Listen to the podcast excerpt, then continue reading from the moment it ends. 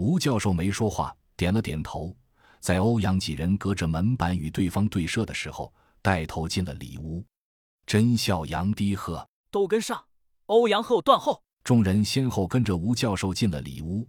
甄孝阳和欧阳听见屋外已经大乱，估计是楼下的丧尸听到动静，心急火燎赶了上来。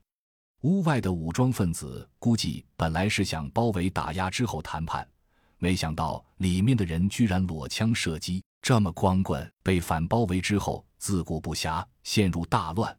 甄孝阳知道时机已到，招呼一声欧阳。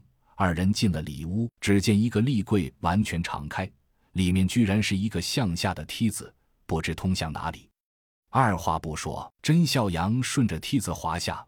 不过几秒钟，眼前一亮，定睛一看，是洛奇等人拿着手电在等他。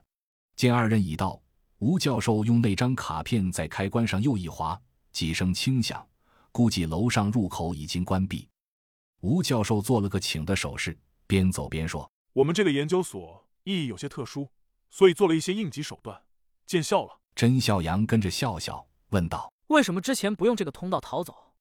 这里是十九楼，我们的成果全保存在这里。当然，只有我知道，除我之外，在场的诸位都是第一次来，肯定也是最后一次。至于为什么之前不用，你不也知道那间的事吗？我也有怀疑内部，但是没证据，把他们全杀了。”我自己跑不出去的，毕竟能完全信任的只有一个吴铎，就是给你们开门的那个，他是我内侄。边说边从旁边的抽屉里拿出一把九十二式手枪和两盒子弹，装在兜里，又从保险柜里拿出一个精致的金属小箱，用手铐把箱子把手铐在自己右手上。甄孝阳越来越觉得这个教授不一般，但知道此事不宜多说，直接问道。您还有其他需要带走的东西吗？没有，这里还有一些子弹，你们需要的话可以带上。吴教授整了整衣服，一副准备出门的样子。甄孝阳一看，全是九毫米手枪弹，随手拿了几盒扔给欧阳他们，回头道：“走。”打开门，正是楼道中央。因为不用担心被人发现，众人一起打开了手电。楼道里灯火通明，没有丧尸，估计都听见动静上去了。听着楼上阵阵枪声，甄孝阳与吴教授对视一笑，道：“走消防楼梯。”一马当先去了。到了十四楼，按来时路线绕到边梯，遇到几只上楼赴会晚了的丧尸，全部爆了头。转到十二楼，进了消防楼梯，边快速下楼。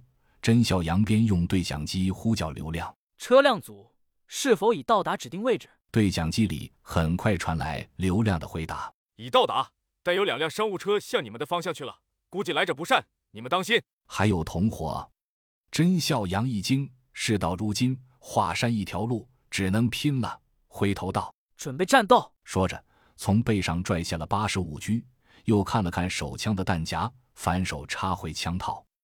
五楼、四楼、三楼、二楼，众人尽量轻的迈着步子，到了一楼拐角。甄孝阳刚一探头，一串子弹就打了过来。接着枪声大作，一楼有人。甄孝阳回头喝道：“退回二楼。”接着抬手往防火梯与大厅的门锁方向开了几枪，门锁应声落地。大量的丧尸蜂拥而出，堵街的武装分子一阵哀嚎。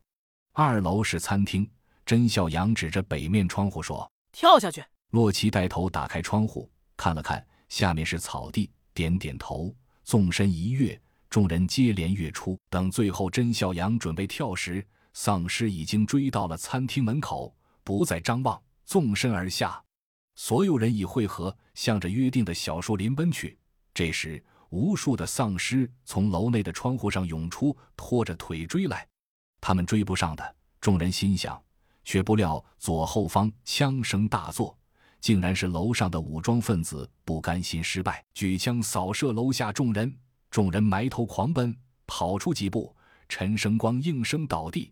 甄孝阳急忙过去，一把拽起来，挎在肩上就跑，却不知哪里钻出来一只追猎者，哇的大叫一声，从两三米远的地方猛扑向甄孝阳。甄孝阳拖着陈生光，回头之际已然完全来不及躲避，心头绝望之时。身边的刘丽丽突然高叫一声不，随即猛扑过来，河神扑向甄孝阳，正挡在了甄孝阳和追猎者之间。